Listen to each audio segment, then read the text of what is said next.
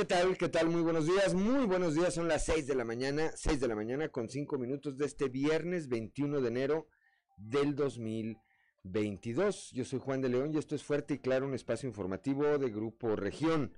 Como todas las mañanas, saludo a quienes nos acompañan a través eh, de la señal de nuestras diferentes frecuencias en todo el territorio del estado de Coahuila.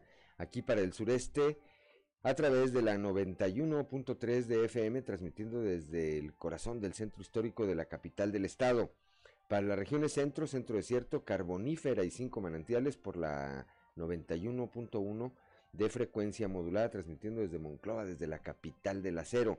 Para la laguna de Coahuila y de Durango por la 103.5 de FM, transmitiendo desde Torreón, desde la perla de la laguna para el norte de Coahuila y el sur de Texas por la 97.9 de FM, transmitiendo desde el municipio de Piedras Negras, y para Acuña, Jiménez y del Río, Texas, por la señal de la 91.5 de FM, transmitiendo desde Ciudad Acuña.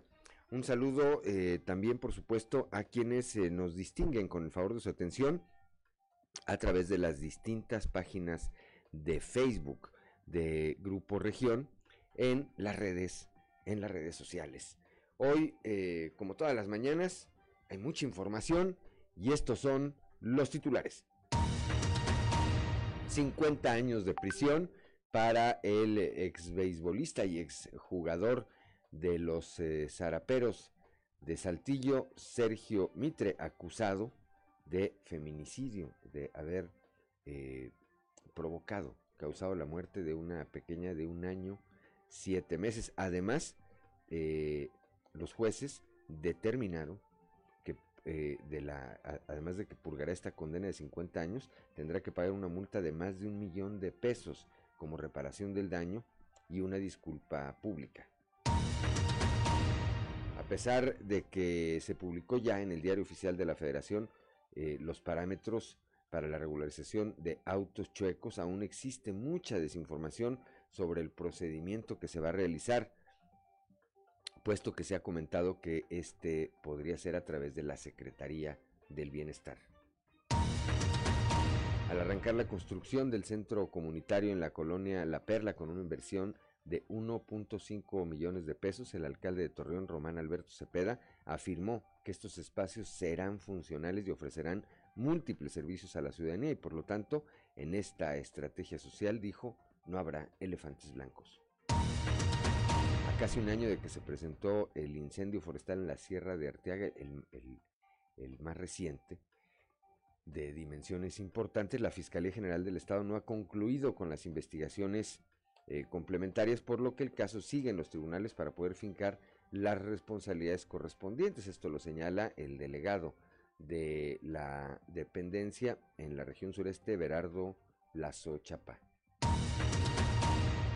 Desde ayer, desde ayer eh, por la tarde, el alcalde de Arteaga, Ramiro Durán, eh, implementó a través de la Dirección de Protección Civil eh, operativos ante la inminente llegada de esta tercera tormenta invernal que azota ya la región sureste del estado. Hay cuatro albergues dispuestos en distintos puntos de este municipio para albergar a quien así lo requiera.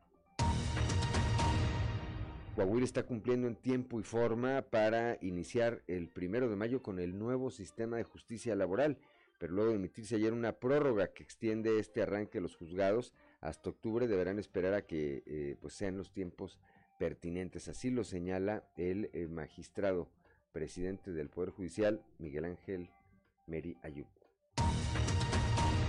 En gira de trabajo por los municipios de Allende, Zaragoza y Morelos, el día de ayer el gobernador Miguel Riquelme puso en marcha y entregó obras de, pavimentación y recarpeteo por el orden de los 18.8 millones de pesos. Aquí en Saltillo, confían saltillenses en el gobierno municipal que encabeza José María Frausto Siller. Continúa la invitación para pagar el impuesto predial. El eh, tesorero municipal el tesorero municipal, el licenciado Juan Carlos Villarreal Garza, señala que se eh, refleja esta confianza en los pagos que hasta ahora se han hecho por parte de los ciudadanos a el gobierno municipal. Bueno, pues esta, esta y otra información hoy aquí en Fuerte y Claro. Comenzamos.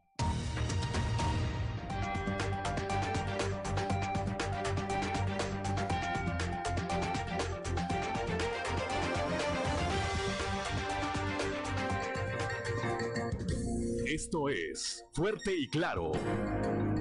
Transmitiendo para todo Coahuila. Fuerte y Claro. Las noticias como son. Con Claudio Linda Morán y Juan de León.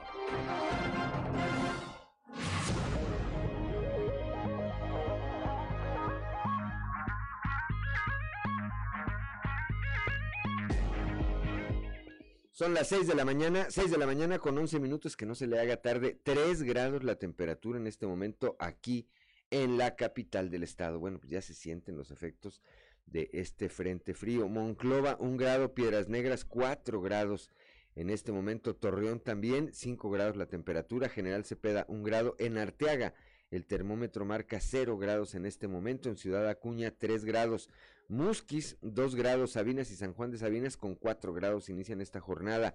San Buenaventura, 2 grados, 4 Ciénegas, 1 grado en este momento. Parras de la Fuente, 2 grados y Ramos Arispe, 1 grado de temperatura en este momento. Para saber cómo estarán las condiciones eh, del clima durante el resto del día, vamos rápidamente con Angélica Costa y los detalles del pronóstico del tiempo.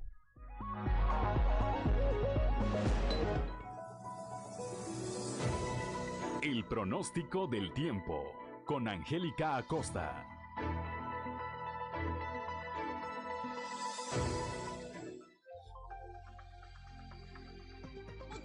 Hola, hola, amigos, ¿cómo están? Buenos días, ya es viernes, inicio de fin de semana y bueno, déjame decirte que viene temperatura fresca para el día de hoy, mantente súper bien informado y no le cambies. Vámonos con la previsión meteorológica, atención, frente frío haciéndose presente en la República Mexicana, vamos a ver cómo se va a desarrollar el día de hoy. Fíjate bien, Saltillo, se espera una temperatura máxima de 11 grados, mínima de 5. Durante el día vamos a tener un cielo principalmente nubladito, ah, ya por la tarde algo de solecito, ¿ok? Y por la noche un cielo principal claro. Va a sentirse frío, abrígate, por favor. La probabilidad de precipitación 49% ahí para Saltillo. Nos vamos hasta Monclova, máxima de 15 grados ahí en Monclova, mínima de 3. Durante el día vamos a tener periodo de nubes y sol, sin embargo se va a sentir fresco y por la noche un cielo totalmente claro, muy frío también por la noche, ¿ok? La posibilidad de precipitación 25% ahí para Monclova. Muy bien. Nos vamos hasta Torreón, Coahuila, amigos, 20 grados centígrados marcando como máxima ahí en Torreón, mínima de 6. Durante el día vamos a tener lluvias, lloviznas, eh, un cielo principalmente nubladito y por la noche principalmente claro. La posibilidad de precipitación, como te comento, elevada a 64%. Maneja con cuidado, Torreón. Nos vamos hasta Piedras Negras. También se marca el descenso de temperatura, máxima de 15 grados para este viernes, mínima de 2. Durante el día vamos a tener periodo de nubes y sol, sin embargo se va a sentir frío, va a estar fresco y por la noche parcialmente nublado y muy frío también por la noche. Toma tus precauciones. 30% la posibilidad de precipitación ahí para Piedras Negras. Muy bien, nos vamos ahora hasta Ciudad Acuña. Ciudad Acuña, pon atención, máxima de 15 grados, mínima de 3. Durante el día, fíjate bien, vamos a tener un cielo principalmente nublado. Eh, vamos a tener llovizna, va a estar muy, muy frío. Y por la noche también va a estar muy frío con un cielo parcialmente nublado. La posibilidad de precipitación ahí para Ciudad Acuña es de 59%. Muy bien, vámonos ahora hasta la Sultana del Norte en Monterrey, Nuevo León, donde siempre se tiene temperatura agradable, ahora también se marca este descenso. Fíjate bien, máxima de 15 grados ahí para Monterrey, mínima de 4. Durante el día vamos a tener un cielo principalmente nublado, se va a sentir fresco y por la noche también el cielo estará principalmente nublado. Atención Monterrey porque la posibilidad de precipitación es elevada también para ti, 70%. Así que bueno, toma tus precauciones, maneja con muchísimo cuidado y abrígate, cuida tu sistema inmunológico, consume bastante vitamina C. Que tengas un inicio de fin de semana y nosotros nos escuchamos el lunes con más información del clima. Buenos días. El pronóstico del tiempo con Angélica Acosta.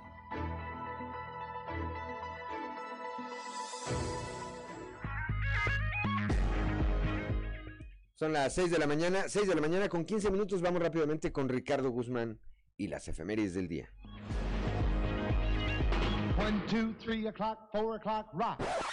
¿Quiere conocer qué ocurrió un día como hoy? Estas son las efemérides con Ricardo Guzmán.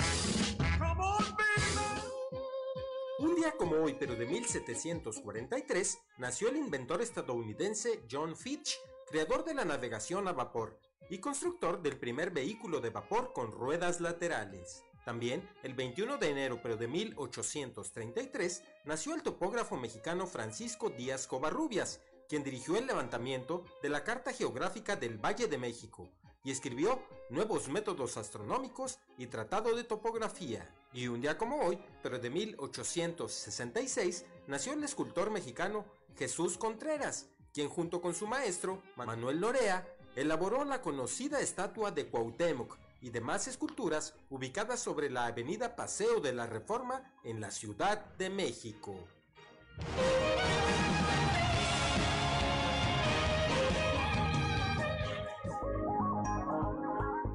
Son las 6 de la mañana, 6 de la mañana con 16 minutos. Eh, continuamos, continuamos con eh, la información. Antes de ir al santoral del día de hoy, le enviamos un saludo a Alberto Montes, que ya desde muy temprano, como siempre, nos acompaña en nuestra transmisión a través de las redes sociales. Y ahora sí, el santoral, el santoral del día de hoy corresponde a quienes llevan por nombre Fructuoso, Augurio, Eulogio, o Inés. Bueno, a quienes lleven alguno de estos nombres o que tengan algo que festejar el día de hoy, pues háganlo con, eh, primero, felicidades y después háganlo con las precauciones y con los suéteres necesarios porque está bastante frío el día hoy y así, ya escuchamos a Angélica Costa, así eh, eh, lo que se pronostica, pues es que así van a seguir las temperatura. 6 de la mañana con 17 minutos. Vamos con Noé Santoyo al mundo de los deportes. Resumen Estadio con Noé Santoyo.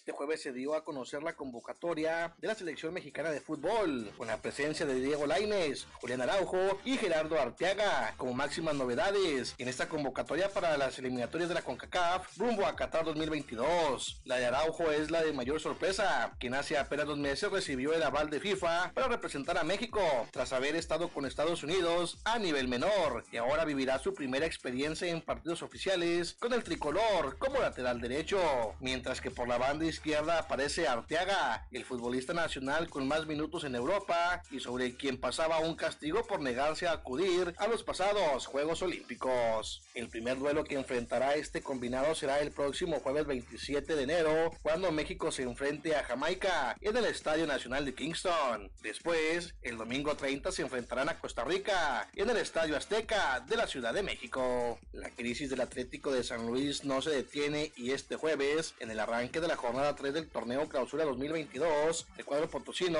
ha registrado su séptima derrota en los últimos 10 duelos de la Liga MX, sumando 4 meses sin conocer la victoria. El día de ayer cayeron ante Juárez, con gol anotado desde los 11 pasos. De esta manera, los de Juárez se llevaron los 3 puntos del estadio Alfonso Lastras, donde el equipo local no gana desde el 16 de septiembre. El Athletic Club, con su capitán Iker Manín, estelar, derribó al Barcelona en la prórroga de un clásico copero excitante y que pasará a la historia porque el equipo bilbaíno tuvo que adelantarse hasta tres veces para clasificarse para los cuartos de final de la Copa del Rey. Fue un tres goles por dos final con dos goles de Muniain, el primero un golazo y el segundo de penalti, e Íñigo Martínez, este con el alma para los locales y de Ferran Torres y Pedri para empatar dos veces, el canario mandando el choque a la prórroga en el descuento del tiempo reglamentario. El alero de los Lakers de Los Ángeles de Bron James dejó atrás al base de los Warriors del Golden State Stephen Curry y tomó la delantera entre todos los jugadores de la NBA en la votación del juego de las estrellas antes del cierre de las urnas este próximo sábado a la medianoche.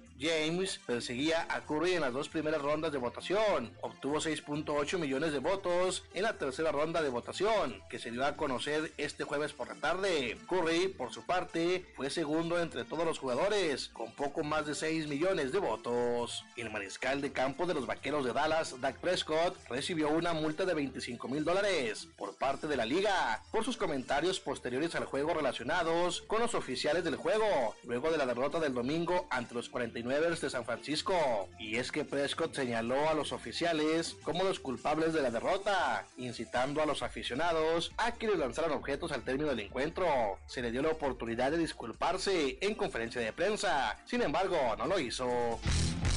Resumen Estadio con Noé Santoyo.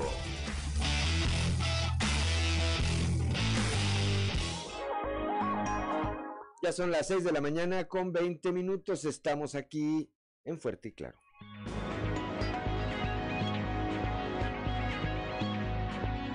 Seguimos en Fuerte y Claro.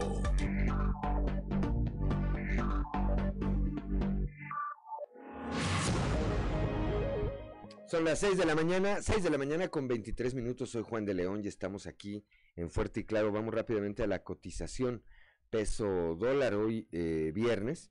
El tipo de cambio eh, promedio del dólar en México es de un dólar por 20.41 pesos. A la compra la moneda norteamericana está en 20.14 pesos y a la venta está en 20.68 68 pesos. Así, así inicia la paridad el día de hoy entre la moneda norteamericana y el peso mexicano. Son las 6 de la mañana con 24 minutos. Vamos rápidamente a un resumen de la información nacional.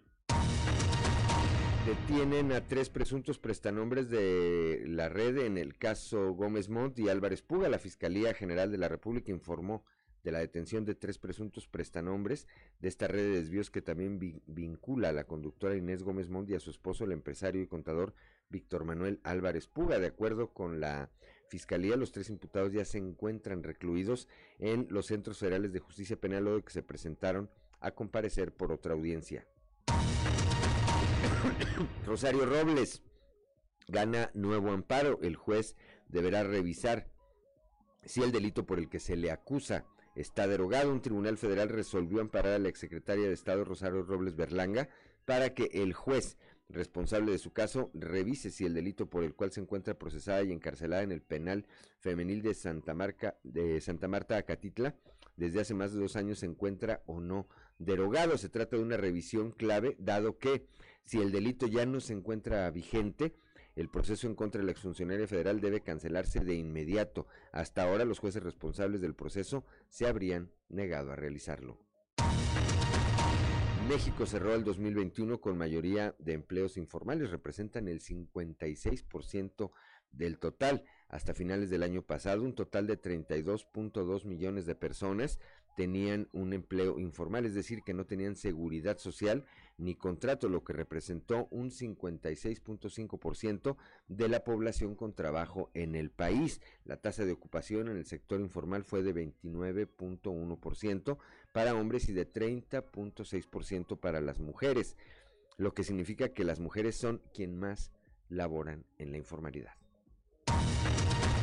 Disminuyen homicidios dolosos y secuestros en 2021, pero aumentaron las violaciones y las extorsiones. Derivado de la estrategia de seguridad eh, federal, por supuesto, el homicidio doloso tuvo una tendencia a la baja en 2021, cerrando con un decremento de 4% en comparación con 2019 y de 3.6% en relación a 2020. Esto lo dio a conocer la secretaria de Seguridad y Protección Ciudadana, Rosa Isela Rodríguez. A lo largo de todo el 2021, seis entidades concentraron el 50.1% de las víctimas de homicidio doloso. Estas fueron Guanajuato, Baja California, Michoacán, Estado de México, Chihuahua y Jalisco. En Acapulco, un hombre roba camión y choca contra caseta de peaje de la autopista del Sol un hombre eh, robó a mano armada un camión del sistema de transporte público Acabús en el puerto de Acapulco, el cual impactó en una de las casetas de peaje de Palo Blanco en la autopista del Sol y remató estrellándolo contra una tienda de autoservicio. Los hechos ocurrieron alrededor de las 10 horas cuando un hombre, eh, pues de manera violenta, robó esta unidad del transporte público en la estación La Venta. El, el ladrón manejó el Acabús con dirección a la Ciudad de México. Sin detenerse, pasó por la caseta de Palo Blanco a la altura de Chilpancingo, ocasionando diversos daños materiales. Más adelante, el vehículo se estrelló contra una tienda de autoservicio y fue ahí donde terminó la fuga de este delincuente. Finalmente captan pelea al interior de área COVID del IMSS en Colima. Esta, esta riña se registró en el Hospital General de Zona número 1 del Instituto Mexicano del Seguro Social en el estado de Colima, puesto que los tiempos de espera elevaron los ánimos entre pacientes y el personal de salud. Se acusó que estos tiempos de atención llegan a tardar hasta 12 horas para que los derechohabientes puedan acceder a una prueba de coronavirus, lo que ha generado situaciones de tensión.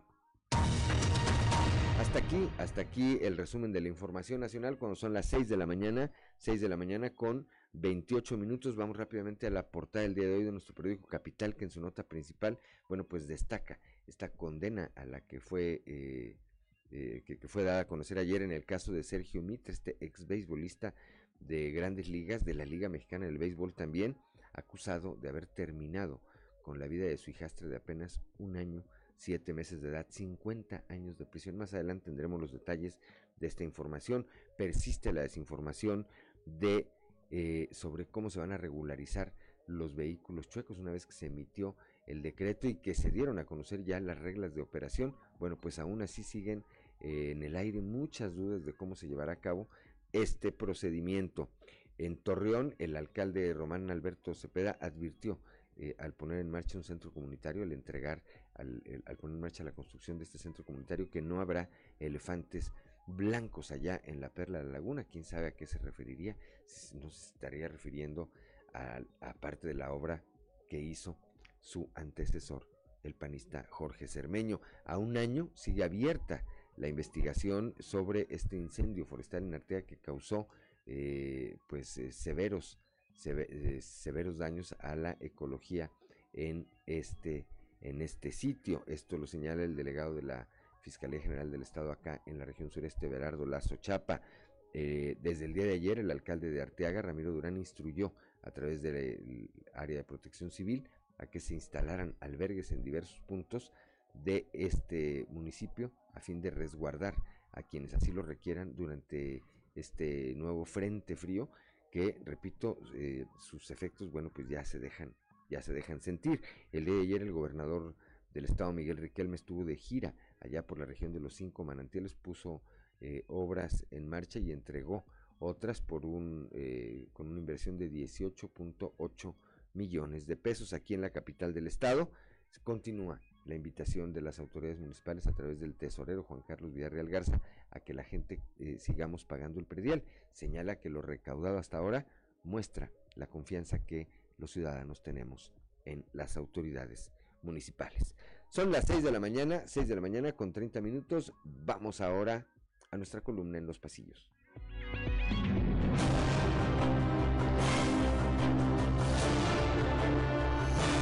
Y en el cartón de hoy investigación, que nos muestra el subsecretario de Salud Hugo López Gatel siendo perseguido por una mano con una lupa que dice FGR, mientras está corriendo hacia los brazos de la muerte, la cual le está diciendo, no sé a qué se refieren cuando te dicen incompetente.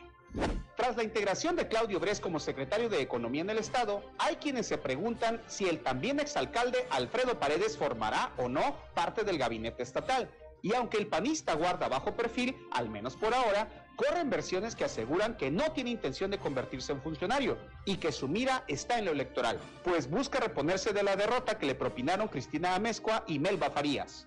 A propósito de Cristina Amezcua, hoy diputada federal, Lista se reportó desde sus redes sociales luego de permanecer aislada durante varios días a causa del mal de moda. La legisladora retomó de inmediato los recorridos por su distrito. Quien regresó al bajo perfil fue el expriista Noé Garza Flores, al también exfuncionario estatal se le había visto hace poco con el periodista Heriberto Medina y más recientemente con su amigo y ex colaborador Alejandro de Luna, así como con un funcionario estatal de primer nivel. Pasados algunos casos de COVID-19 entre algunos de los participantes, quien retomó las reuniones presenciales con su Estado Mayor fue el líder estatal del PRI, Rodrigo Fuentes quien recién sostuvo encuentro de trabajo con Álvaro Moreira, Rodrigo Hernández, Sergio Salas, Adrián Herrera, Marta Loera y Chito Aguirre, entre otros. Quien sigue entregando nombramientos en la Secretaría de Educación, hoy su cargo, es Francisco Saracho, que ayer hizo lo propio con Arturo García, como nuevo director general del Instituto Estatal de Educación para Adultos en Coahuila. Son las 6 de la mañana, 6 de la mañana ya con eh, 32, con 32 eh, minutos. Bueno, pues continuamos con la información y vamos ahora a un panorama informativo por el estado. Comenzamos allá en Torreón con mi compañero Víctor Barrón. El día de ayer, ya decíamos, al arrancar la construcción del centro comunitario en la colonia La Perla, el alcalde Román Alberto Cepeda dijo no habrá elefantes blancos en Torreón. Víctor Barrón, muy buenos días. Buenos días amigos de Fuerte y Claro en temas de la laguna. Al arrancar la construcción del centro comunitario en la colonia La Perla, con una inversión de 1.5 millones de pesos, el alcalde de Torreón, Román Alberto Cepeda González, afirmó que estos espacios serán funcionales y ofrecerán múltiples servicios a la ciudadanía y por lo tanto en esta estrategia social no habrá elefantes blancos. Vamos a escuchar. Hay, algo que no podemos dejar de pensar, que siempre, siempre hay alguien que atender y en el recorrido, en la oferta política que tuvimos en el día a día, en los recorridos que hicimos durante todo el, toda la campaña, eh, sabíamos que hay lugares eh, eh, cercanos a la mancha urbana y otros no tan cercanos como este, pero que requieren de atención. Hicimos un compromiso de que en Torreón todos contamos. Y este es cumplir una parte de ello, que es la rehabilitación de este centro comunitario, que va a estar durante toda la administración y que vamos a ver la posibilidad de a la medida de lo posible ir, ir añadiendo, que no representen una carga, al contrario, sino que sea una atención para algo que hay una necesidad real, viva y latente, que es desde atención médica hasta muchas otras acciones que están importantes, que están de manera insistente reclamándolo, ¿no? ¿Cuánto será la inversión por parte del municipio? Un millón y medio. Un millón y medio y esperemos que en 20 días, en, un mes, creo que en dos meses está ya terminado. En dos meses está ya terminado, pero bueno, esto va acompañado también de no hacer centros comunitarios que se vuelvan también elefantes blancos, al contrario, que estén llenos de atención en, en términos médicos, de salud, de capacitación, de vinculación. Esto es todo en la información. Desde La Laguna informó Víctor Barrón. Un saludo a todo Coahuila. Son las 6 de la mañana, 6 de la mañana con 35 minutos. Gracias a Víctor Barrón allá en la Perla de la Laguna. Y ahora vamos a la región centro con Guadalupe Pérez. Bueno, pues eh, dice el eh, presidente, el magistrado presidente del Tribunal Superior de Justicia, de Miguel Meri Ayub, que tendrán que esperar hasta octubre la apertura de los juzgados laborales. Guadalupe, muy buenos días. Muy buenos días, saludos desde la región centro. El magistrado Miguel Ángel Meria Ayub señaló que Coahuila está cumpliendo en tiempo y forma para iniciar el próximo primero de mayo con el nuevo sistema de justicia laboral. Sin embargo, el día de ayer se emitió una prórroga hasta el mes de octubre. Realmente Coahuila está cumpliendo en tiempo y forma para empezar el primero de mayo.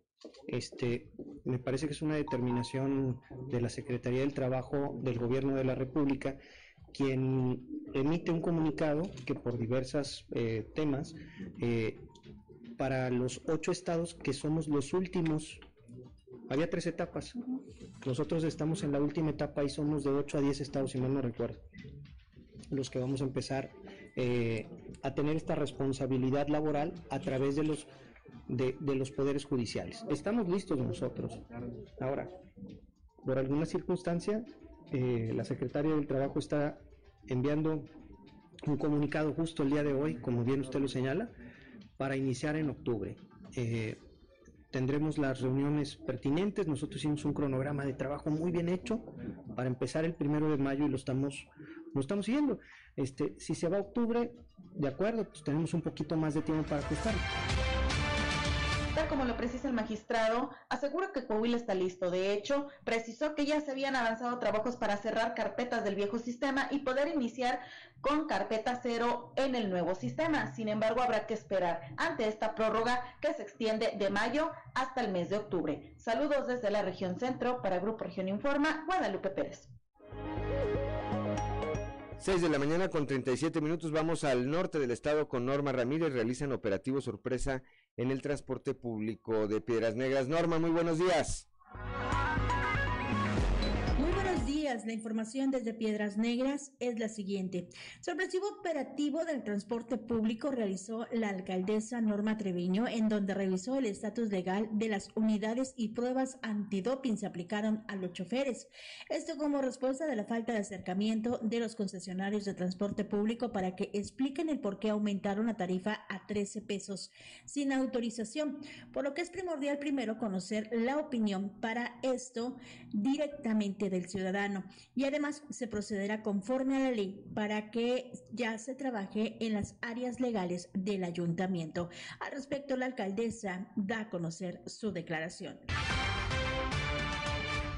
Piedras Negras tenga un transporte de calidad, que tenga un transporte con los horarios y los tiempos que deben de, de tener pues sí hay muchas quejas y este y hay que hay que darle a Piedras Negras lo que me, se merece con todo respeto. Alcalde, con esto se desecha sobre todo el cobro de los 13 pesos. Eh, tenemos que verlo por, por reglamento y, y vamos a ver qué tanto pueden van a arreglar ellos, qué tanto se van a regularizar qué tanto es lo que pueden aumentar. Entonces no puedo nada más decírtelo así al aire. Necesitamos tener fundamentos. A mí me gusta trabajar con fundamentos, con reglamentos, bajo la ley. Entonces, eh, no necesitamos hacerlo de forma eh, seria, ¿no? Para poder, sí, para que proceda como debe proceder, porque al final de cuentas lo que queremos es que la gente se beneficie y que tenga un verdadero eh, transporte de calidad. Para Fuerte y Claro, desde Piedras Negras, Norma Ramírez. Son ya las 6 de la mañana, 6 de la mañana con 39 minutos. Alcanzamos a ir con Raúl Rocha, ya no alcanzamos a ir con Raúl Rocha. Bueno, eh, muy temprano eh, comentarles para que quienes eh, transitan, por lo menos por las calles aquí de la capital, que lo hagan con las precauciones necesarias. Muy temprano se presentaba ya una carambola ahí en Valdés Sánchez y Periférico, pero en la parte, en la parte eh, de abajo, como quien dice, en el, en el cruce de abajo se, comienzan a presentar ya algunos percances porque el pavimento está bastante resbaloso. Salga con tiempo, salga con tiempo a su destino, hágalo, hágalo eh, y, y, conduzca con las precauciones necesarias. Están dadas las condiciones para que siempre se registren estos eh, accidentes. No sea usted protagonista de uno de ellos. Son las 6 de la mañana con 40 minutos. Soy Juan de León, estamos en Fuerte y Claro. En Fuerte y Claro.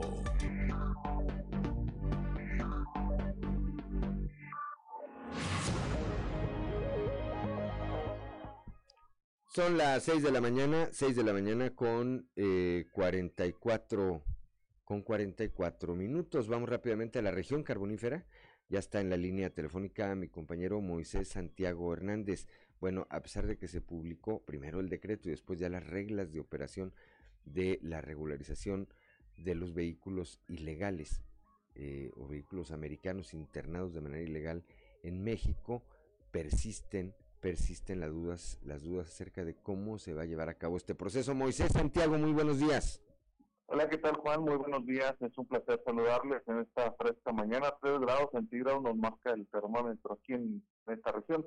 Pues eh, muy frío. Pero sí, como bien lo comentas, esa situación de los autos chuecos, bueno, hay mucha desinformación debido a que no se sabe cómo será el procedimiento, cómo se va a realizar porque incluso ha habido quienes dicen que sería a través de la Secretaría del Bienestar donde se realizaría este proceso, aunque esto debería de hacerse a través de una agencia aduanal, pues es quien le corresponde. Así lo dio a conocer Osvaldo Lucio, dirigente de la UCD acá en de ya publicadas en el diario oficial de la Federación. Hemos estado platicando con agentes aduanales de Piedras Negras, Acuña y, este, y, y Laredo y, la verdad ellos ahorita desconocen este el, el, protocolo de las reglas a seguir, ¿verdad? Entonces, ellos nos comentan que en los próximos días ya nos van a pasar la información para ver este eh, cuál va a ser el mecanismo, porque ahorita se habla de que van a cobrar 2.500 pesos, pero pues la gente no sabe dónde va a ir a, a depositar, a quién se los va a dar, ¿verdad? Entonces, es lo que estamos esperando nosotros. Ahorita la, la postura de, de nosotros es esperar los próximos días que nos digan este, si va a ser este, el decreto habla de que es por agente aduanal, pero estamos viendo porque también se habla de que probablemente también lo vayan, lo vayan a canalizar a través de la Secretaría del Bienestar y es lo que estamos esperando nosotros ahorita. Entonces, eh, lo que estamos viendo nosotros es, es, eso de que ya está publicada la regla de operación, que ahorita de, de tres agentes, agencias aduanales que contactamos ahorita, eh, pues ellos están igual que nosotros, ¿no? están este hay una desinformación eh, a, nivel burocrática que yo pienso que en los próximos días ya se va a bajar este, esa información y seguramente nosotros vamos a ser los primeros en tenerla y, la vamos a, hacer de su conocimiento al público y a la, a 6 de la mañana, 6 de la mañana con 47 minutos. Bueno, pues falta entonces, eh, Moisés Santiago, todavía un trecho hasta que quede en claro y habrá que ver habrá que ver cómo se va dando este proceso.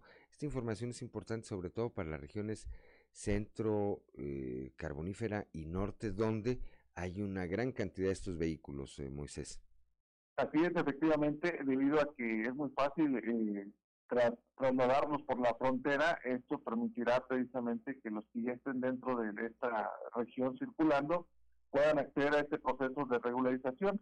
Hasta ahorita, pues como bien lo comentas, hay muchas lagunas eh, donde pues no se ha definido exactamente qué va a ocurrir o cómo se podría realizar este proceso.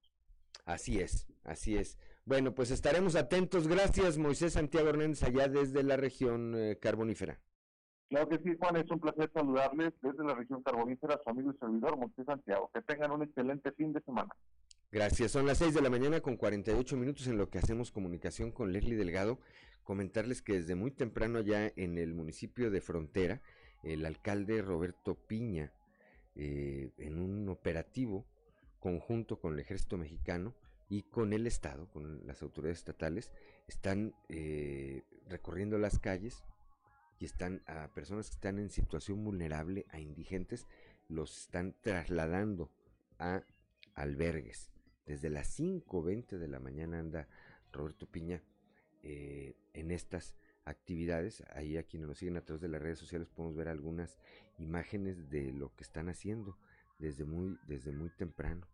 Ahí anda eh, el alcalde, ya los llevaron al, al gimnasio, entre, el, entre otros, al gimnasio, al gimnasio municipal. Eh, lo están llevando albergues, andan, andan ya, hay gente ya ahorita, perdón, son dos cosas diferentes. Una es la que están llevando a los albergues y otra es en el albergue, en el gimnasio municipal hay gente ya que está esperando para ser vacunada. A ellos también les están llevando pues eh, café, café y pan, me imagino. Si no dicen, oye, este, ¿cómo le gusta el café? Dijo, pues con una concha, ¿verdad? Pues cómo me gusta, pues con una concha. Bueno, pues esto es lo que anda haciendo el alcalde Roberto Piña muy temprano, cuando son las 6 de la mañana con 49 minutos, ya está en la línea telefónica Leslie Delgado.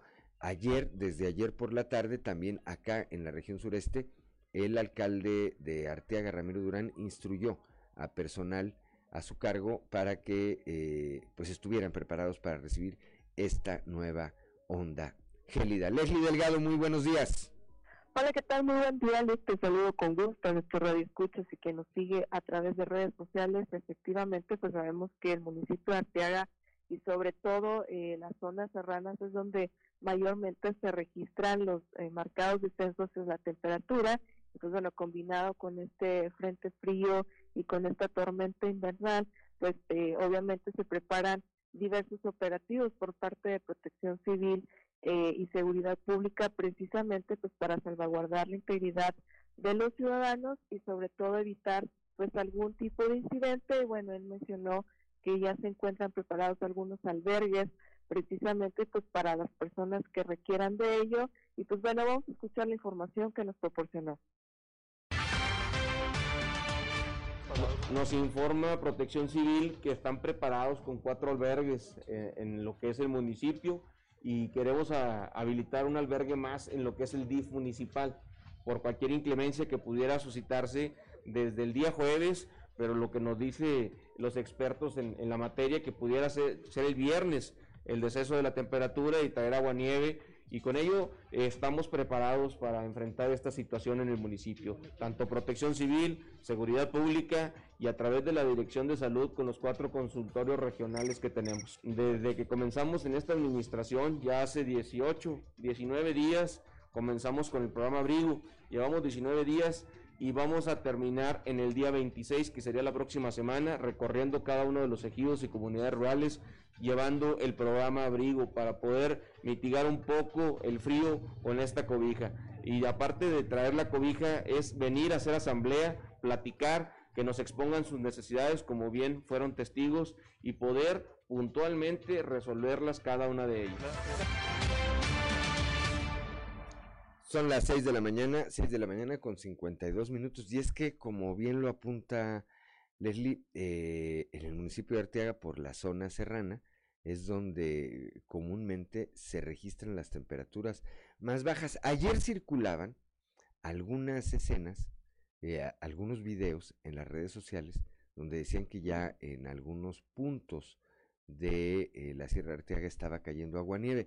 Más tarde yo vi eh, una comunicación que tuvo nuestro compañero y amigo periodista Pablo Garduño con Gabriel Orsúa y quien le decía no, esas escenas o esos videos que están circulando corresponden a eventos del año pasado y son en Santiago, Nuevo León. Acá sí hay unas temperaturas, sí está bajando la temperatura, pero todavía no se registra ni agua nieve ni nevadas, Leslie. Efectivamente, también hay que tomar mucho en cuenta la información que eh, proporciona el municipio de Arteaga, que eh, constantemente están manteniendo comunicación eh, tanto en redes sociales como con nosotros, con los reporteros, precisamente para evitar este tipo de noticias falsas que de pronto aparecen en las redes sociales y sobre todo invitar a la ciudadanía, si en dado caso de que suceda este tipo de fenómeno meteorológico de caída de aguanieve en las zonas serranas, eviten acudir, sobre todo porque eh, pues pueden congelarse eh, las carreteras y pueden pasar otro tipo de incidentes. Obviamente pues es una situación que a todos nos gustaría pues obviamente acudir, sin embargo acatar las recomendaciones de protección civil y no consumir pues también este tipo de noticias falsas porque pues también se replican varias veces y pues vemos que la gente acude. Así es, y esto primero que usted hablaba, eh, que cuando se registran nevadas, efectivamente a mucha gente le gusta ir, ahí sí yo me sustraigo porque yo soy antifrío, pero hay mucha gente que le gusta ir a ver la nieve y demás. Eh, sin embargo, ahorita no son tiempos para enfermarse con toda esta ola de contagios que hay por el COVID-19. ir a atenderse una gripa o ir a una consulta de una gripa implica, implica una fila de espera de, de varias horas, Leslie. Efectivamente, y sobre todo eso, eh, también no exponer a los niños, a los menores de edad, a este tipo de, descenso de la temperatura, porque pues obviamente sabemos que si hacen, si han incrementado eh, las infecciones virales eh, de garganta o de gripe, entonces pues es mejor resguardarse en casa, dejar que, que pase el frío. Ahora sí como dijo hace rato, como dijiste hace rato, que es mejor consumir un café con pan y verlo pues de lejitos porque pues sí obviamente este tipo de temperaturas bajas pueden traer otro tipo de consecuencias a la salud y sobre todo pues algún incidente automovilístico. Así es, bueno pues a tomar las precauciones necesarias lo que implica lo que implica eh, salirse a trabajar como lo hace usted todos los días bien abrigado para para no tener al rato alguna complicación. Gracias como siempre por su reporte Leslie Delgado. Excelente día para todos, Vicky, al pendiente de la información. Muy buenos días, son las 6 de la mañana con 55 minutos. Soy Juan de León y estamos en Fuerte y Claro. Alerta. Alerta. Alerta ambiental. Con Carlos Álvarez Flores. Muy buenos días. Hoy me quiero referir a un tema. Anduve yo de viaje, estuve en la ciudad de Medellín, en Colombia. Es una ciudad de 3 millones de habitantes, pero lo más sorprendente es que tienen 9 millones de árboles en la ciudad. O sea, tienen el récord, parece que es un récord mundial, de 3 árboles por persona. Y bueno, pues quedé impresionado. ¿Por qué? Porque en nuestro país todos nuestros políticos, desde el nivel federal, los gobiernos estatales y por supuesto los municipios, todos ellos, los tres niveles de gobierno, con sus líderes, con los ejecutivos, no han comprendido la importancia de los árboles. Para empezar, el suelo agrícola, este suelo que conocemos, es un organismo vivo y fue formado precisamente a través de millones y millones de años por las hojas de estos árboles. Este suelo, el que nos da el sustento y nos da la producción agrícola, ¿verdad? Nos dan los nutrientes, ¿verdad? Tenemos hasta proteínas eh, vegetales, ¿no? Entonces, es una vergüenza que México no entienda eso, que los políticos mexicanos no comprendan la importancia de los árboles, porque absorben el CO2, nos regalan oxígeno, amortiguan el ruido, eh, bajan la temperatura, capturan los polvos y lo más importante, las fábricas de agua, pues son los bosques. Si no hay bosques, no hay agua. Entonces, es un problema que no México no veo para cuándo lo resuelva. Ojalá y que pronto, algún día, ¿verdad? Estos gobiernos, todos, entiendan que hay que hacer una reforestación permanente, permanentemente hay que estar plantando. ¿Por qué? Porque el desarrollo urbano, el desarrollo industrial, todos los días tira la corteza vegetal. Perdemos corteza vegetal. De manera pues que esa es la invitación. Ojalá que pronto tengamos esa reacción de los gobiernos para que comprendan la gran importancia de los árboles aquí en el planeta. Muy buenos días.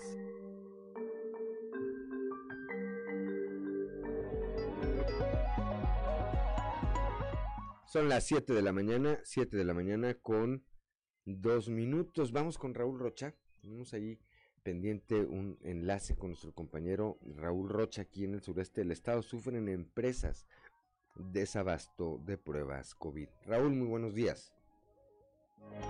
Muy buenos días.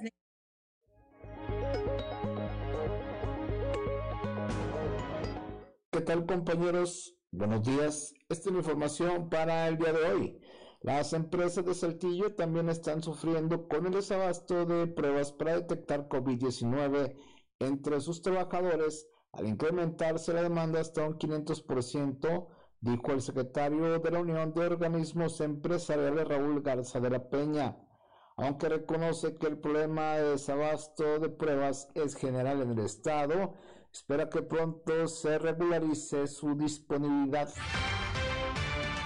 empresas grandes generalmente ellos estaban comprando sus, sus medicinas, perdón, sus pruebas rápidas para aplicárselas al, personal. Y si tenemos conocimiento que hay, hay, desabasto medio, ¿por qué? Pues porque se ha incrementado hasta un 500% ¿verdad? La, la demanda de las pruebas. Ahorita tú puedes ver donde donde se aplican estas pruebas hay, hay, filas, ¿verdad? Y en la, iniciativa privada pues también está teniendo problemas para, para hacerse de, de los insumos. Esperemos que se regularice pues, los próximos días, ya no más que pase el invierno, porque pues este, este tipo de virus cuando es más, más letal y es más contagioso es, es en la época de las empresas han comprado las de forma gratuita se les administra, Porque además hay, hay empresas que por protocolo los hacen casi cada ocho días. Le he invertido bastante, ¿verdad?, en, el tema de, de, salud, ¿verdad?, porque pues es, un, es una cuestión que este, a, las empresas que somos socialmente, son socialmente responsables por, la realiza, ¿verdad? Porque la iniciativa privada de manera voluntaria este, hace las pruebas y además tiene sus controles, ¿verdad? Muy estrictos sanitarios, siguiendo todas las medidas que ha, dado el, el gobierno, ¿verdad? Esta es la información para el día de hoy. Buen día. Gracias a Raúl Rocha, son las 7 de la mañana, 7 de la mañana con 4 minutos. Bueno, luego de que se emitió la sentencia condenatoria en contra del ex beisbolista Sergio Mitre, eh, el día de ayer los eh, jueces responsables, eh, que tenían a cargo este juicio oral, determinaron el tiempo de su sentencia, que será de 50 años de prisión. Además, además, tendrá que pagar una multa de más de un millón de pesos como reparación del daño y una disculpa pública. Tras más de una semana, luego de una semana que dio inicio este juicio oral en contra del ex pitcher de los Zaraperos de Saltillo se llegó a la determinación de que era culpable del delito de feminicidio cometido en contra de una menor de un año siete meses, hija de su expareja. Este jueves, el día de ayer, tenía que llegarse, eh, tenía que darse también, pues el, eh, el veredicto en cuanto al tiempo que pasará o la pena que purgará por este delito, de tal manera que, insisto, se determinó que sea de 50 años. Además tendrá que dar eh, que pagar una cifra de 1.379.500 pesos como reparación del daño y una disculpa pública hacia la familia de la víctima. Eh, ayer, después de que fuera a conocer esta sentencia, eh, la defensa de este exjugador de béisbol anunció que va a apelar esta resolución y buscará una medida para que el ex zarapero quede en libertad. Ayer, por lo pronto, fue ingresado ya a el Centro de Reinserción Social de Saltillo.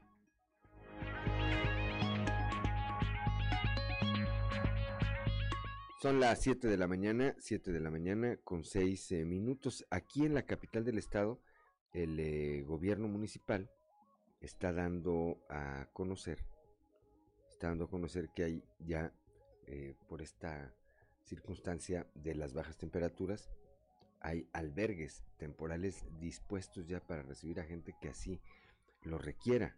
Son cinco albergues.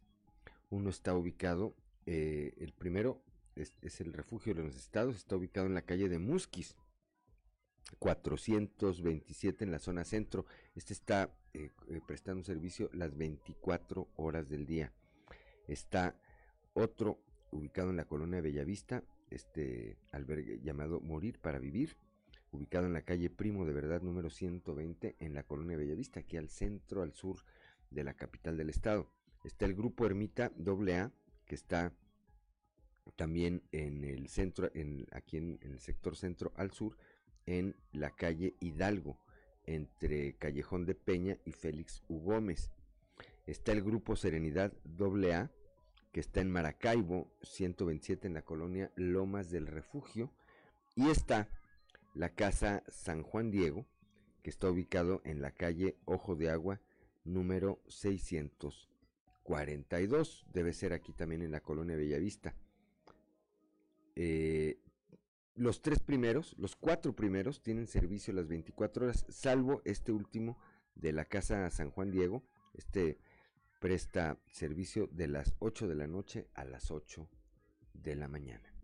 De las 20 horas a las 8 de la mañana. Bueno, pues ahí, si usted requiere de eh, ir a un albergue o conoce de alguien que, que deba ser trasladado ahí o que pueda usted trasladarlo ahí, ahí están estos cuatro albergues a disposición de la ciudadanía por estas eh, pues congelantes temperaturas que se sienten desde, desde la noche de anoche en todo el estado y a las que aquí en la región sureste no somos ajenos.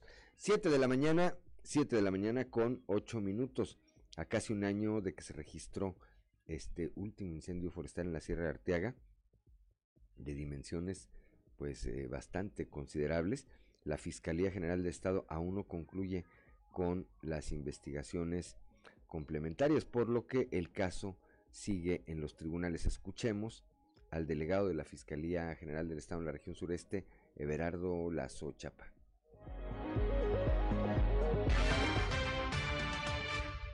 Bueno, ya está, ese asunto ya está judicializado, está en vía de investigación complementaria.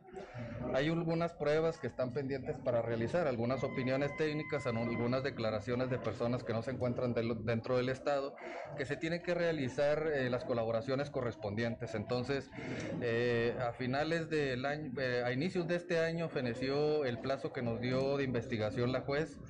estamos esperando la audiencia para solicitar una ampliación y poder desahogar esas pruebas. Señor, en el caso del equipo médico sustraído, este, ¿qué avances se tienen Bueno, hasta el día de ayer nosotros no tenemos denuncia al respecto. eh, hasta que no tengamos la denuncia. Eh, no, es que no te, no te podría decir, dependiendo de ahí, eh, de quién sería el propietario, pero hasta el momento yo revisé ayer en la tarde a mediodía y no teníamos una denuncia al respecto.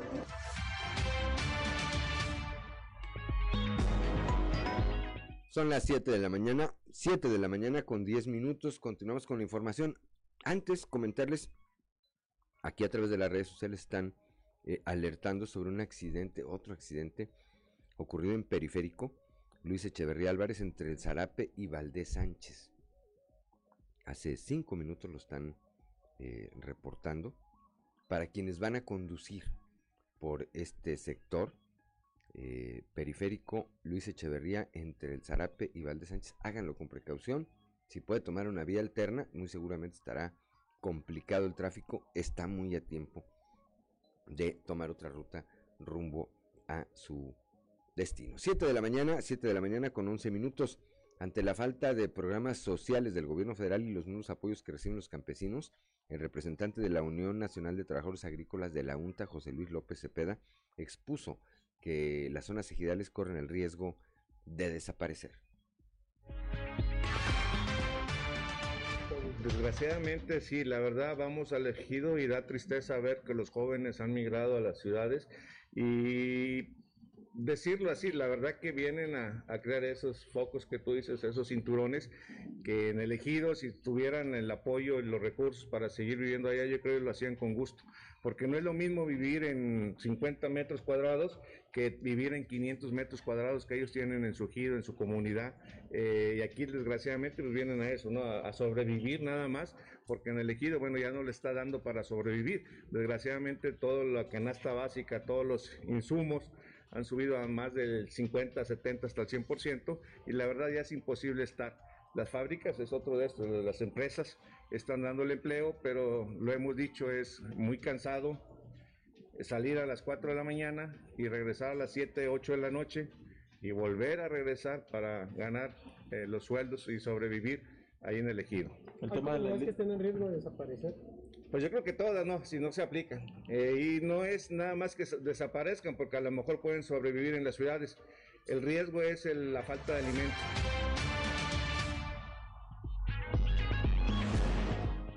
Son las 7 de la mañana, 7 de la mañana con 12 minutos, a pesar de las lagunas que hay en el decreto para regularizar vehículos extranjeros, hay quienes ven con buenos ojos este proceso.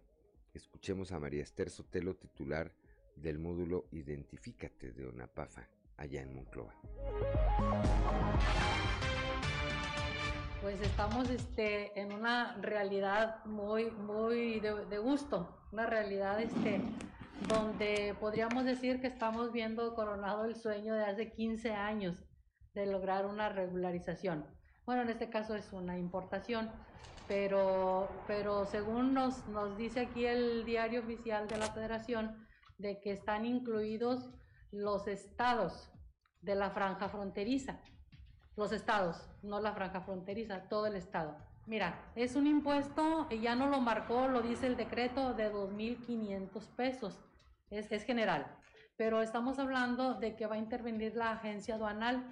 Entonces le tendríamos que agregar los honorarios de la agencia aduanal y le tendríamos que agregar lo del control, derechos de control vehicular. ¿Cuánto sería más o menos así eh, un promedio del para el trámite de?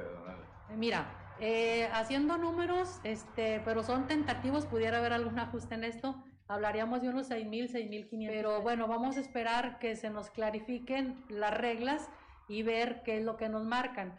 Pero si estamos hablando de 6.500 pesos para una importación, a mí me parece que es, está muy aceptable.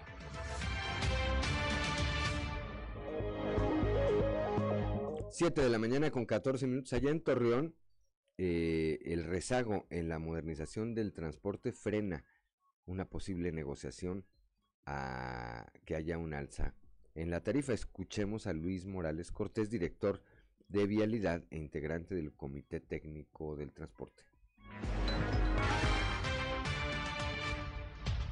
Sin embargo, ahorita hay una prioridad tanto para el gobierno del estado como para el municipio y tenemos la instrucción del alcalde, el licenciado Román Alberto Cepeda, de perfilar todos los esfuerzos al tema que nos atañe, que ya tenga que salir avante y que obviamente el que esto se aplique y empiece a funcionar, va inmiscuido la alza o el incremento que se pueda manejar en el transporte. Ellos lo tienen bien claro y tienen perfiladas las baterías a la prioridad, que es lo que ya tiene mucho tiempo que no se ha podido resolver, se resuelva y va este, inmerso el ajuste que se tenga que hacer, porque ahorita nada, nada eh, conviene que se pueda generar alguna propuesta si todavía todos van a tener que hacer un cambio, porque con la propuesta está el abatir el rezago de los modelos de algunas unidades que están operando desde que pudieron haber sido renovadas antes de la pandemia, pero que sin embargo no han podido hacerlo, ¿no? Entonces, al, problema de los años que tiene sin resolverse, súmale esta cuestión de la pandemia que le pegó al transportista, que le bajó en, lo que era el, captar a los pasajeros, estamos ahorita mejor en las dos pláticas que hemos tenido centrados en sacar el proyecto adelante y va inmerso el, la alza que se pueda manejar en, las negociaciones que se tenga con los distintos actores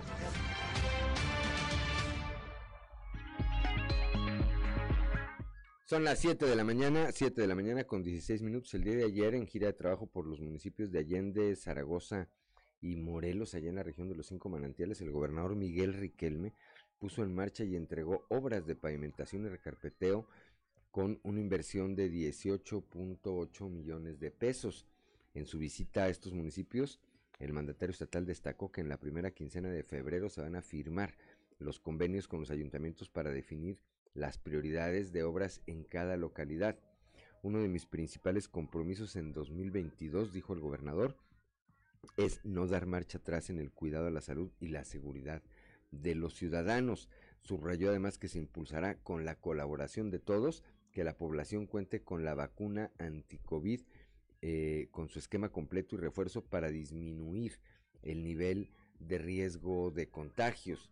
Eh, otro reto, advirtió eh, Miguel Riquelme en la reactivación del sector educativo con todos los protocolos sanitarios requeridos para proteger a estudiantes y docentes en el retorno paulatino a las aulas. En materia de seguridad pública, el gobernador subrayó que hoy en día se reafirma la alianza de su gobierno con el ejército mexicano y muestra a ellos la construcción del cuartel militar en Ciudad Acuña eh, que servirá para blindar esta frontera con recursos por 480 millones de pesos que se suma, esta inversión se suma a la de los megacuarteles en San Pedro, Frontera y Piedras y Piedras Negras. Son las 7 de la mañana, 7 de la mañana con 18 minutos aquí en la capital del estado. La confianza en que la ciudadanía tiene el gobierno municipal que encabeza José María Fraustro se refleja en la respuesta que hay al pago del impuesto predial, así lo estima el tesorero municipal, el licenciado Juan Carlos Villarreal Garza. La respuesta de los saltillenses, dijo, ha sido muy buena acudiendo a las cajas de presidencia municipal a los módulos externos o pagando vía electrónica en el portal www.saltillo.gov.mx, comentó el tesorero. Detalló además que hay un incremento de alrededor del 5% en el número de transacciones al pasar de 66 mil durante los primeros días del año eh, pasado a 70 mil en este mismo periodo del 2022. El tesorero aprovechó para recordar a la ciudadanía que todavía tienen oportunidad de hacer el pago de su impuesto predial en lo que resta del mes de enero con un 15% de descuento. Además, esto pues nos da la oportunidad de participar en la rifa de 10 premios de 100 mil pesos en efectivo. Recordó que las cajas de la presidencia municipal tienen un horario de atención de lunes, de lunes a viernes de 9 de la mañana a 5 de la tarde y los sábados de 9 de la mañana a 1 de la tarde y que hay estos módulos externos ubicados en Plaza Sendero Sur, Plaza Patio, Soriana San Isidro, Soriana Portales, Soriana Abasolo, Soriana Mirasierra, así como en la central de autobuses. Tienen un horario de lunes a viernes de 9 de la mañana a 4 de la tarde y los sábados de 9 de la mañana a la una, a la una de la tarde. Finalmente, está también la opción de pagar vía electrónica a través del portal www.saltillo.go.mx con tarjeta de crédito o tarjeta de débito. ahí mismo eh, hay la posibilidad de imprimir el estado de cuenta y liquidarlo en cualquier sucursal bancaria o en tiendas de conveniencia. Son las 7 de la mañana, 7 de la mañana ya con 20 minutos. Soy Juan de León y estamos en Fuerte y Claro.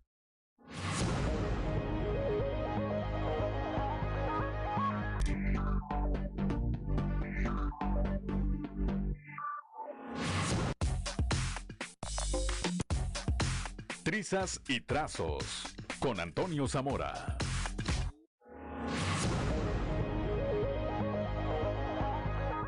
Son las 7 de la mañana, 7 de la mañana con 24 minutos, como todos los días allá desde la región centro, desde Monclovita.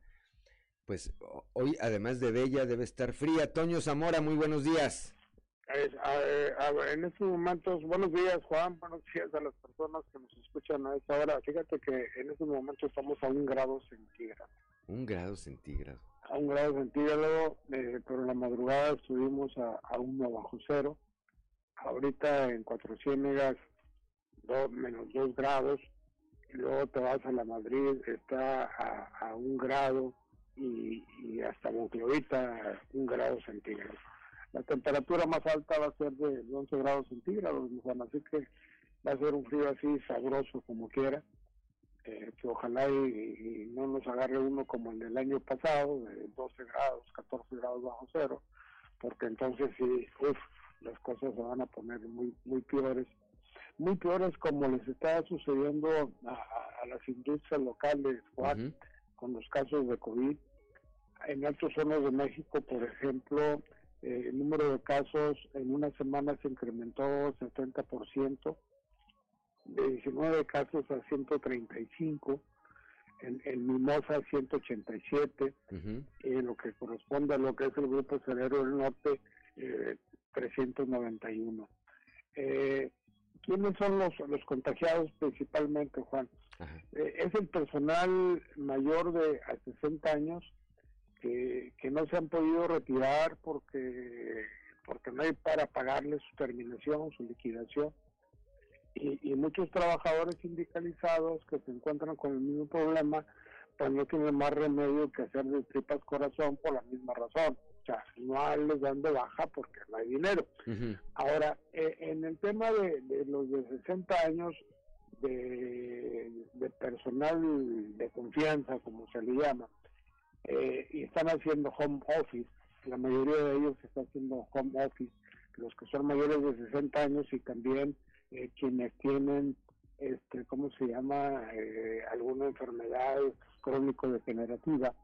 Eh, y con los sindicalizados, me acaba de llegar un mensajito de que los sindicalizados eh, a partir de mañana sábado no entran a, a laborar porque pues la mayoría de los contagiados son eh, precisamente esas personas con esa edad, ¿no? Entonces van a, tomar precauciones correspondientes. Y te digo que este tema no solamente el caso de AMSA, ¿no? eh, cierto, conozco de gente de, de o sé de oídas, de, personas que son jóvenes, 40 años y este, más bajos que, que se han enfermado de coronavirus. Pero también otras empresas eh, eh, está sucediendo esto, ¿no? Eh, me, platicaban ayer, también lo sé de oídas, y lo que te estoy platicando de ANSA, hay documentos, eh, eso de, por ejemplo, en empresas como Texid, como Tecnotrin, ha, habido eh, momentos en que un departamento está batallando porque porque no tiene el personal que necesita. ¿Por qué? Porque todo está contagiado. Ahora, el tema es aquí, antes las las cuarentenas eran de, de ¿cuántos? 10, 14 días, Juan. Ajá, 14 días. Ahora, 14, ahora es de 4. De cuatro, de siete y de cuatro las pusieron, ¿verdad? Sí, de siete, por lo menos en todas están, poniendo de cuatro días. Y dices tú, bueno, este, en cuatro días desaparecerá el virus o hay que ir a hacerse otra prueba para ver cómo salieron o qué onda, ¿no? O sea, porque sí, la situación está muy difícil. Dicen que no tardará mucho en que esto, el número de casos baje, pero bueno, este situación sí, y por ejemplo en AMSA, déjame te digo que el pico más alto de contagios en de enero a febrero de 2021 este, eh, fue alto y lo que va del 2022 con 135 uh, casos nuevos presentados y 141 trabajadores en cuarentena, ¿no? O sea que sí, la situación está muy difícil con el coronavirus y qué bueno que ya la empresa decidió mandar a, su personal mayor pues a hacer home office a, los de confianza, que ya algunos tienen hasta más de 15 días y se les ocurrió apenas que los trabajadores sindicalizados de 60 años también tienen enfermedades crónico-degenerativas que son más factibles a un contagio y dijeron ustedes a partir de mañana sábado no vienen a cambiar. ¿Cómo la ves? Mira, ya lo, ya lo decíamos hace unos días, Toño, si recuerdas, platicamos de esto, de este número de contagios que se están potencializando, que se están potencializando y que decíamos está eh, se está reflejando eh, sí en el, eh, la cifra de contagiados, pero no no está teniendo el mismo efecto, afortunadamente, ni en la cifra de, de hospitalización, ni en la cifra de decesos.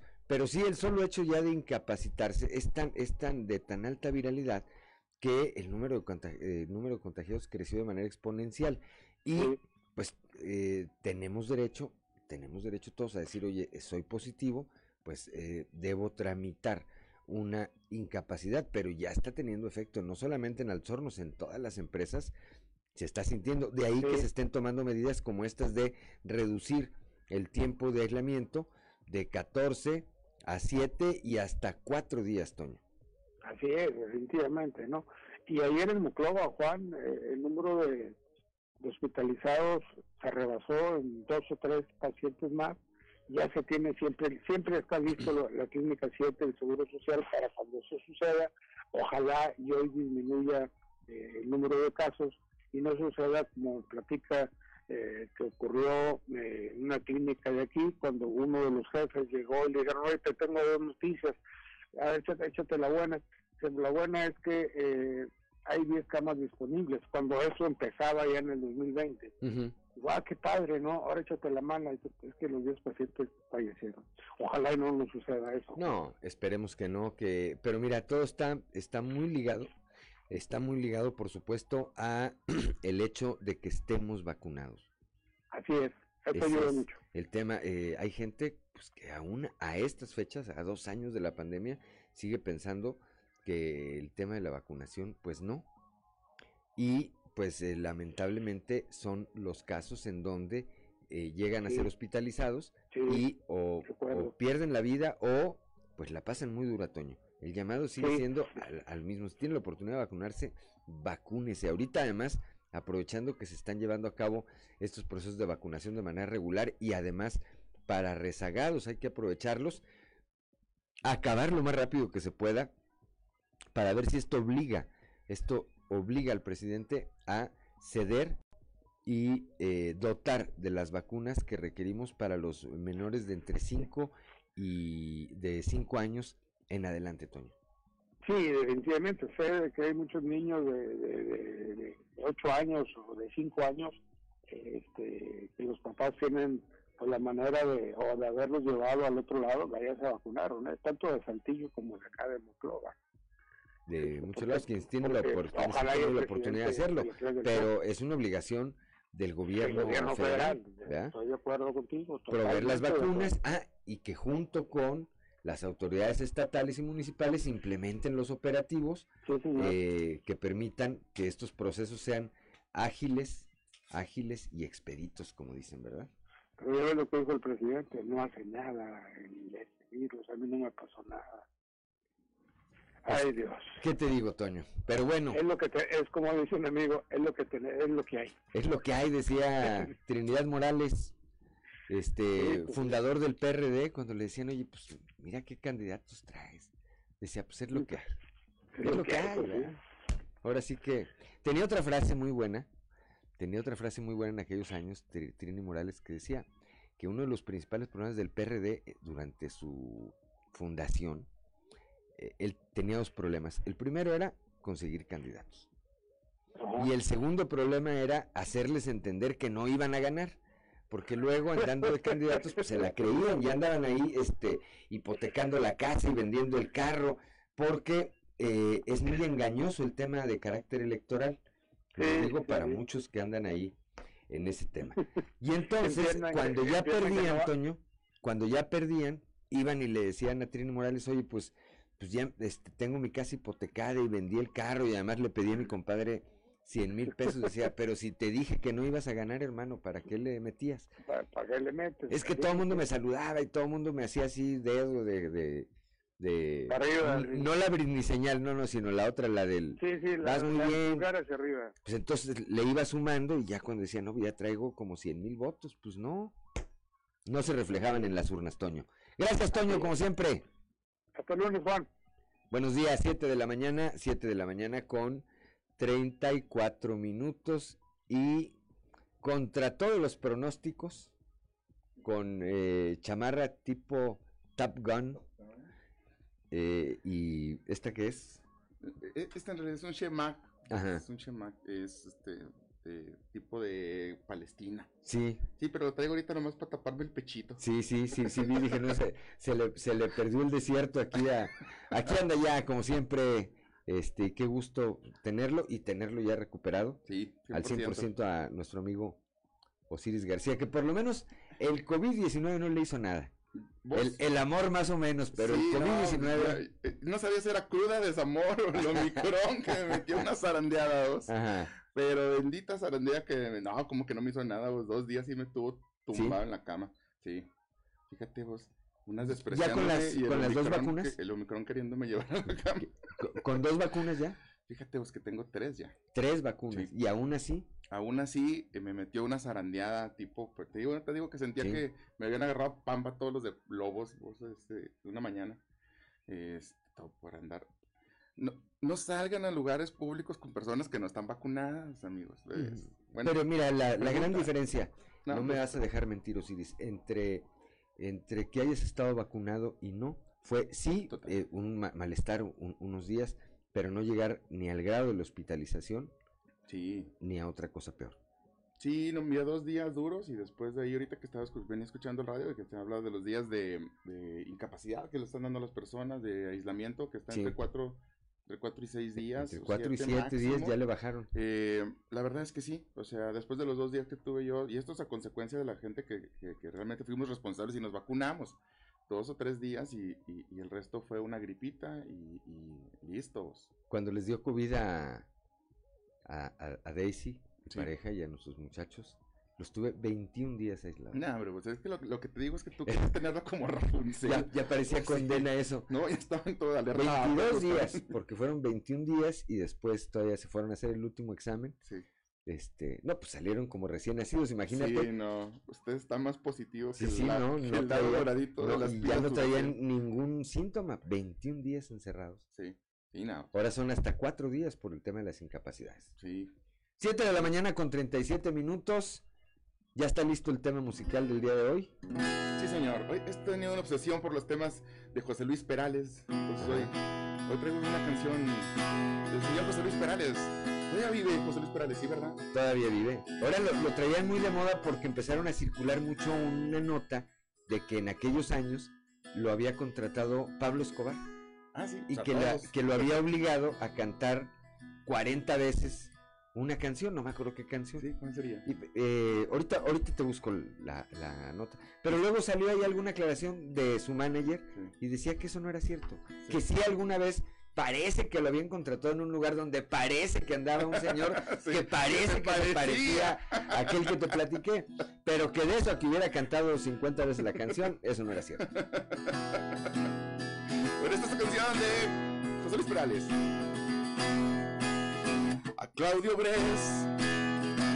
Un poco tarde le llegó su Navidad.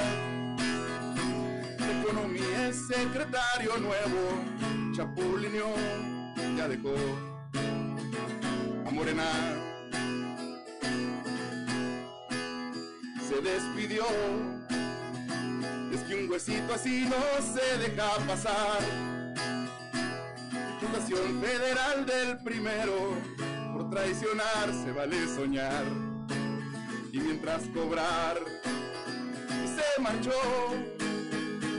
y a su barco le llamó negociar y en gobierno se sintió la bichota y abrazó al PRI una vez más. ¿Qué es el PRI? Es que ya no se sabe porque pues, de un lado para otro como las, las barcas en el mar. Se marchó y a Tolini lo quiso regañar. Desde Morena que el 80% era del PRI, la verdad. No fregar. Y Jerico ya había emprendido, pues se puso a declarar. Quiere ser gobernador y en la otra no podrá. Se tendría que operar. Me dio micrón y ya sentía que me iban a cafetear. Fotos de perro y moquillo, pero ya regresé a molestar y algo sin incomodar con Omicron. Todos tenemos positivo familiar. No se hagan mensos, pónganse cubrebocas y váyanse a vacunar.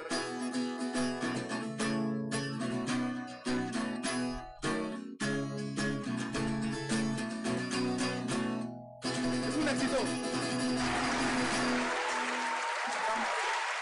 7 de la mañana, 7 de la mañana con 40 minutos. Regresamos, regresamos en un momento aquí en Fuerte y Claro. Estamos en mañana de viernes con nuestro amigo Osiris García.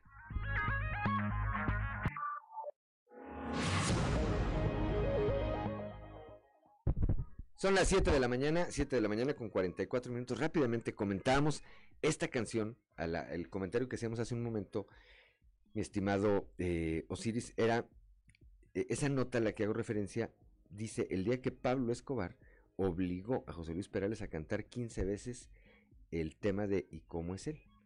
Y que relata que en alguna comida, en alguna reunión donde este cantante fue a amenizar, allá en Colombia, en el año 1980, pues que el anfitrión era Pablo Emilio Escobar, Escobar Gaviria y que había eh, hecho que, que Perales cantara 15 veces esa canción. Más adelante, más adelante, el apoderado de, el representante de José Luis Perales, José Navarro, Berry, dijo que eso no era cierto. Dijo, no hay dinero en el mundo para que cante la misma canción, ni siquiera cinco veces. Y comentamos ahorita fuera del aire, dices, pues quién sabe, ¿verdad? Sí, no, es que no se trata de dinero. No se trata de dinero, ¿verdad? Eh, a final de cuentas no se trataba de, de dinero, sino de otra cosa. Y bueno, eh, esto eh, es lo que tenía que ver con el tema de José Luis Perales. Ahora vamos, vamos eh, a lo que a lo que ya tocabas en tu en tu melodía del día de hoy. Esta incorporación de Claudio Bres, ex alcalde de Piedras Negras, a la Secretaría de Economía, pues sigue causando eh, muchas reacciones. Eh, me parece que las lecturas más eh, recurrentes son el tema de que pues, es una operación de alta política Quirúrgica del- de tejido fino. del gobernador. Totalmente, ¿verdad? sí. Eh, alguien que aparentemente era un pasivo en términos de los colores partidistas, porque trabajaron de manera coordinada, lo trae. Sí. Lo trae hacia, hacia su administración. Habrá que preguntarle a Bres si también regresó al PRI, si alguna vez Sí, se fue del PRI. Sí, es importante saber dónde está su filiación, ¿verdad? Sí. Este, bueno, eh, no es trascendente, pero sí sería bien, bien morbosón preguntarle en realidad si renunció a su militancia en, en el Movimiento de Regeneración Nacional, ¿verdad? Para empezar, habrá que, habrá que preguntarle si en algún momento renunció al PRI. Y, si, y y si después de renunciar al PRI se hizo militante de Morena. Porque acuérdate que no todos son militantes. Hay unos que son simpatizantes o adherentes, ¿verdad? Que no necesariamente tienen calidad de militantes. Era el Sí. caso del propio Armando Guadiana en su tiempo, ¿te acuerdas? Sí, claro. Que le reclamaban, mucha gente que decía, es que usted no es militante del PRI. Y él decía, claro que no soy militante. Soy simpatizante, soy así, ando como en calidad de adherente, ¿verdad? Bueno, por lo pronto, eh, Claudio Bres regresó Lo que sí es que regresó a la clase política Sí. que gobierna. Sí, y a ¿verdad? la élite, obviamente, evidentemente. también. A la élite, por supuesto, ¿verdad? Sí, un, gran movimiento en realidad. Y sé que también, este... Le el un anda- cuadro a Morena. Sí, sí, y anda así- y, y bueno, también hablábamos un poco de, de cierta traición que en algún momento pudo haber sentido Bres de parte de las eh, fuerzas políticas de la UDC, específicamente de Lenin. Y bueno, también... No, pues el verdugo sea, de Bres para su reelección reciente fue Lenin Pérez. O sea, es decir, quien no lo quiera ver así es que está ciego. Y ha habido una desbandada ahí, por ahí, por ahí ha buscado Lenin mantenerse con, con uñas y dientes, eh, primero con el registro del, del partido de forma estatal, porque bueno, apenas arañaban el 3% de la votación de la votación del estado, pero además este se ha visto muy cercano ahí a Emilio de Hoyos este, con el con el gobierno estatal y con Manolo Jiménez. Recién estuvo Emilio de ellos Antier con el gobernador. Sí. Y al otro día apareció Manolo a Jiménez, si no se le- secretario de Desarrollo Social allá en Acuña, ¿no? A ver si no se le va la última estrella a, a Lenin por andar de maldoso. Pues es que todo quiere controlar. Finalmente logró imponer a su hermana como eh, directora de Desarrollo Sí. Social en el municipio. Sí, es como que, eh, híjole, pues sí, el nepotismo, ¿verdad? Pero aparte, me imagino que ya como alcalde con esa este, mano amarrada a la espalda para operar, pues sí sientes como que sería mejor empezar a, a ver eh, en qué otro lado te dan más jugada política y sobre todo cómo puedes llevar recursos eh, más limpiamente para, para hacer obra y cosas así en el, que son en el tan, municipio. tan necesarios. A ver, creo, creo, y regreso, que hay dos ejemplos muy claros de cómo, aunque no militaran en el mismo partido, el trabajo en conjunto les redituó. Uno es Alfredo Paredes Sí. Y el otro es eh, Claudio Bres. Bueno, y Alfredo Paredes, ¿cuándo le van a dar su secretaría? Pues estoy bien intrigado por eso. Pues, ¿cuál secretaría? Pues ya no hay, ¿verdad? Pues ahorita no hay. Pues siempre, siempre se Bueno, ahora con el ca- en el caso de Claudio Bres tampoco había, pero, pero sí pues, hubo. Se, se, se, se hizo el se hizo el cambio.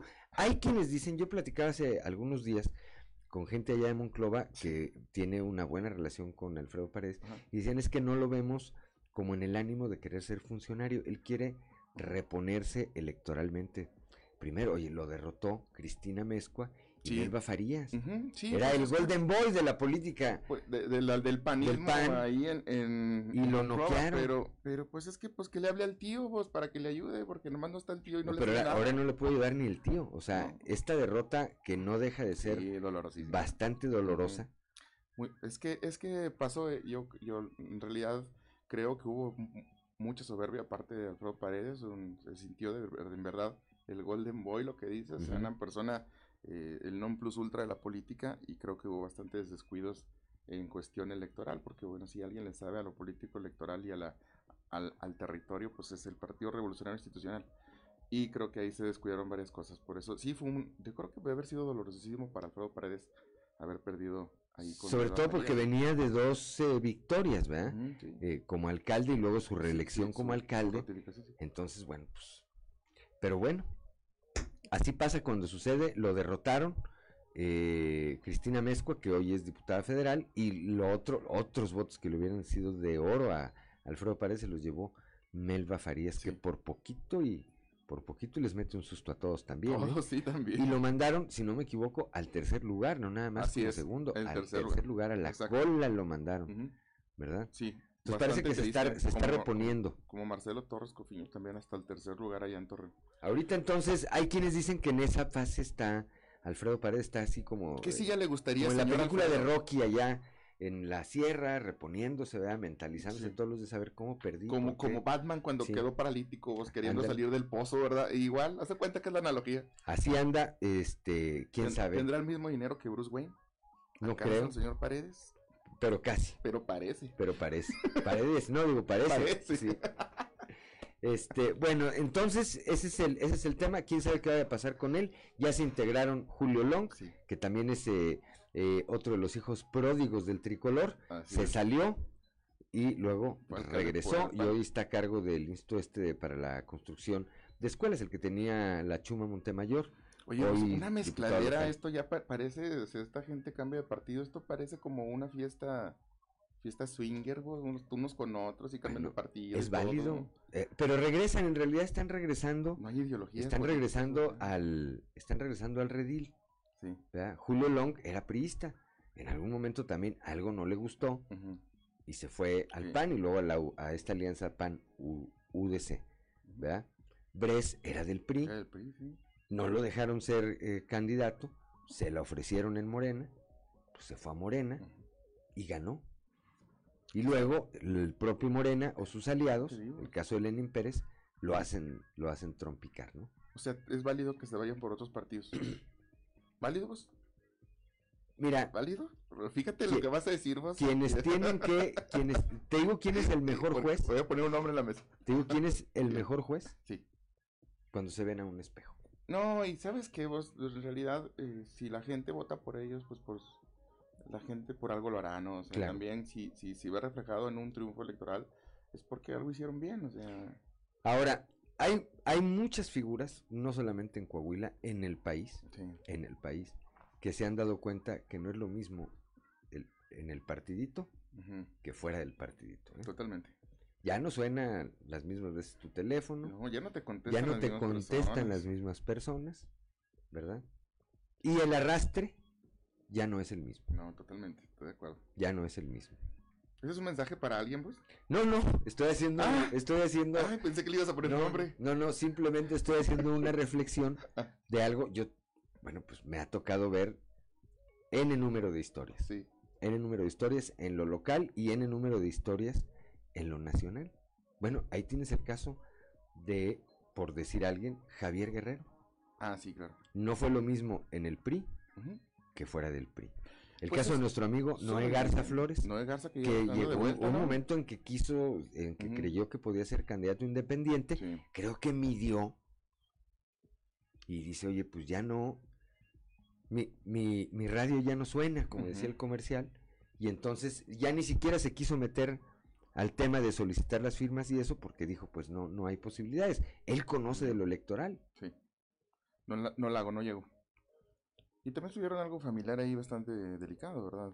Pero sí se juntaron muchísimas cosas también con, con Noega. Que por cierto, por ahí es, en los pasillos donde escuché que... Aparece, desaparece. Bueno, pero hoy, hoy volvió a desaparecer, ya andaba reapareciendo, andaba convenciendo ahí a sus ex eh, subalternos de irse a Morena y en eso le cayó ahí una ofensiva de parte del gobierno de Samuel García. Sí. Y entonces otra vez se volvió a, se volvió a, pues volvió a, bajar el perfil, ¿no? Volvió a bajar el perfil. La próxima semana, si quieres, le vamos poniendo nombre a algunas cosas para que luego no malinterpretes. ¿eh? la, próxima semana, la próxima semana, el martes, no se pierda la participación de Osiris García y vamos a hacer un análisis serio de esto, de lo que estamos hablando ahorita, un poco con, con, chunga, pero de los escenarios que, que pueden verse. Y vamos a presentar varias historias de cómo no es lo mismo, insisto, dentro de su partido que fuera de su Amar partido. que ser amado. ¿Verdad? Amar que ser amado. No es lo mismo andar a pie que caminando. Sí, señor. 7 de la mañana con 55 minutos, ya nos vamos. Gracias, gracias de verdad por el favor de su atención. Gracias a Osiris García, como siempre, por estar aquí todos los viernes. A Ricardo Guzmán en la producción, a Ricardo López en los controles, a Ociel Reyes y Cristian Rodríguez, Cristian Rodríguez y Ociel Reyes que hacen posible la transmisión de este espacio a través de las redes sociales, pero sobre todo gracias a usted que nos distingue con el favor de su atención. Esperamos el eh, próximo, bueno, mañana en sexto día a partir de las 10 de la mañana y el próximo lunes a partir de las 6 y hasta las 8 de la mañana aquí en Fuerte y Claro. Un espacio informativo de Grupo Región bajo la dirección general de David Aguillón Rosales. Yo soy Juan de León y le deseo que tenga usted un excelente día.